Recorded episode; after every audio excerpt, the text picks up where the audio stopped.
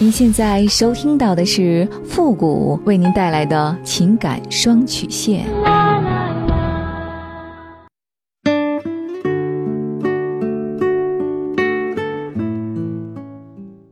你没有主意，我可以给你；你没有方法，我可以帮你。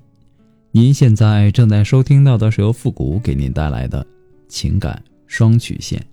也就是为您解答在情感上遇到的所有的问题，包括亲情、友情和婚姻感情。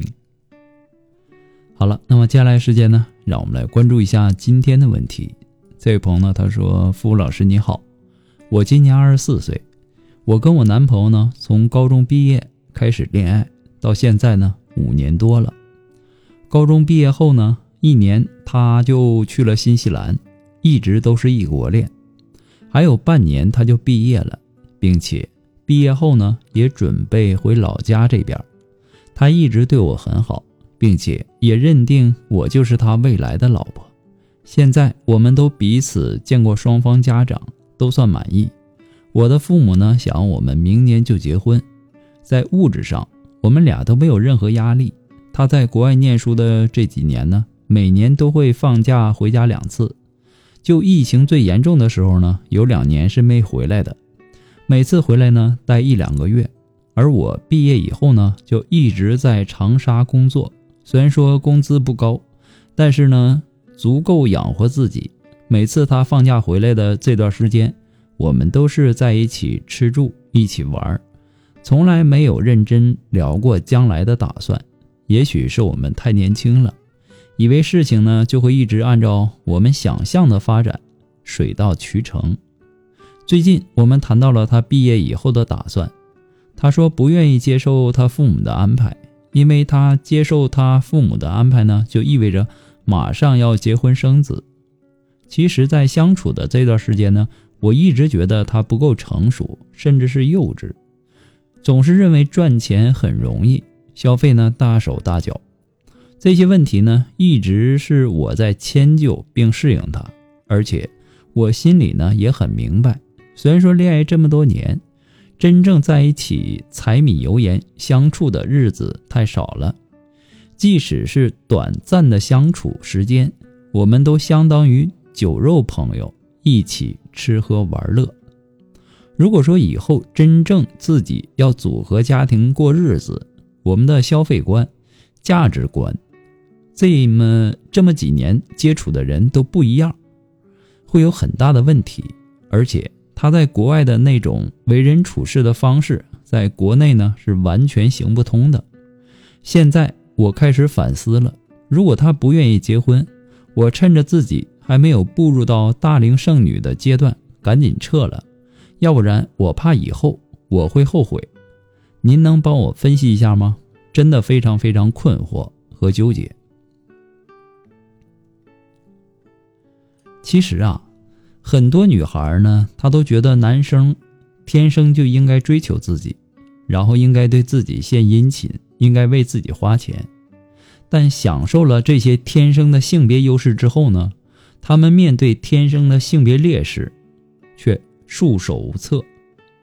他们会在伴侣相处很长时间之后呢，突然发现对方原来不愿意结婚，然后就一筹莫展。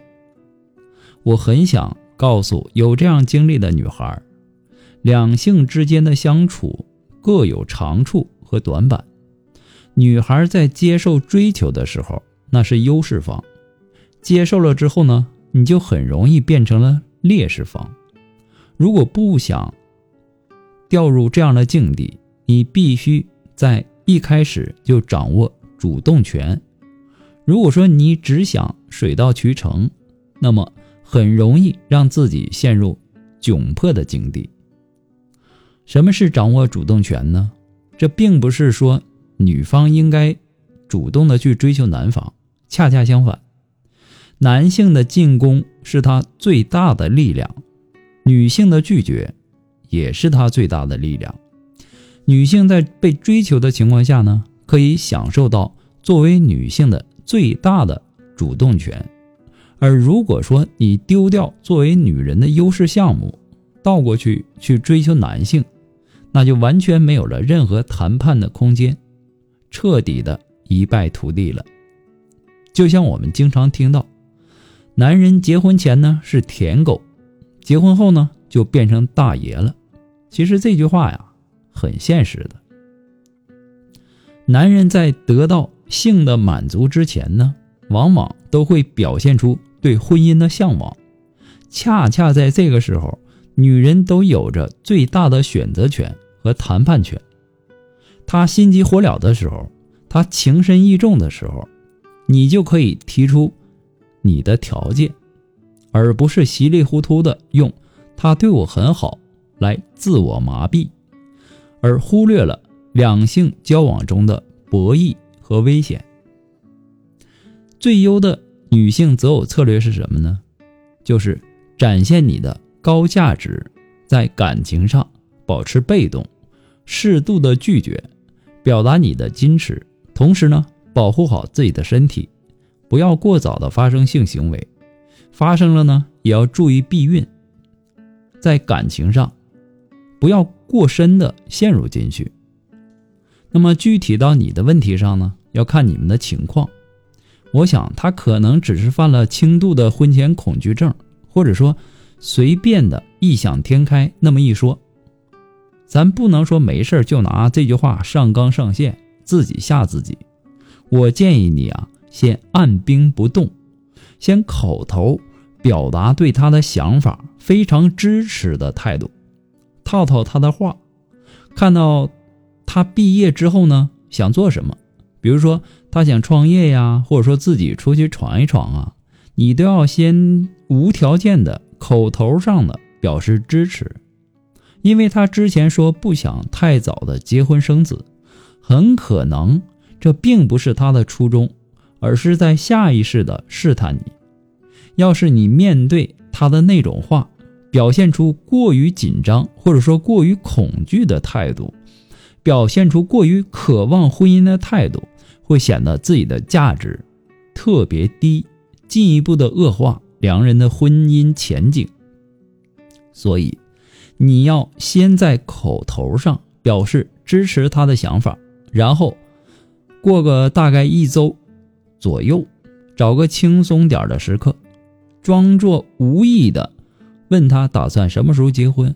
当他已经了解了你的态度。经过一段时间的思考，还没法告诉你一个确切的结婚时间段的话，那说明他短期内不想结婚生子的想法是认真的。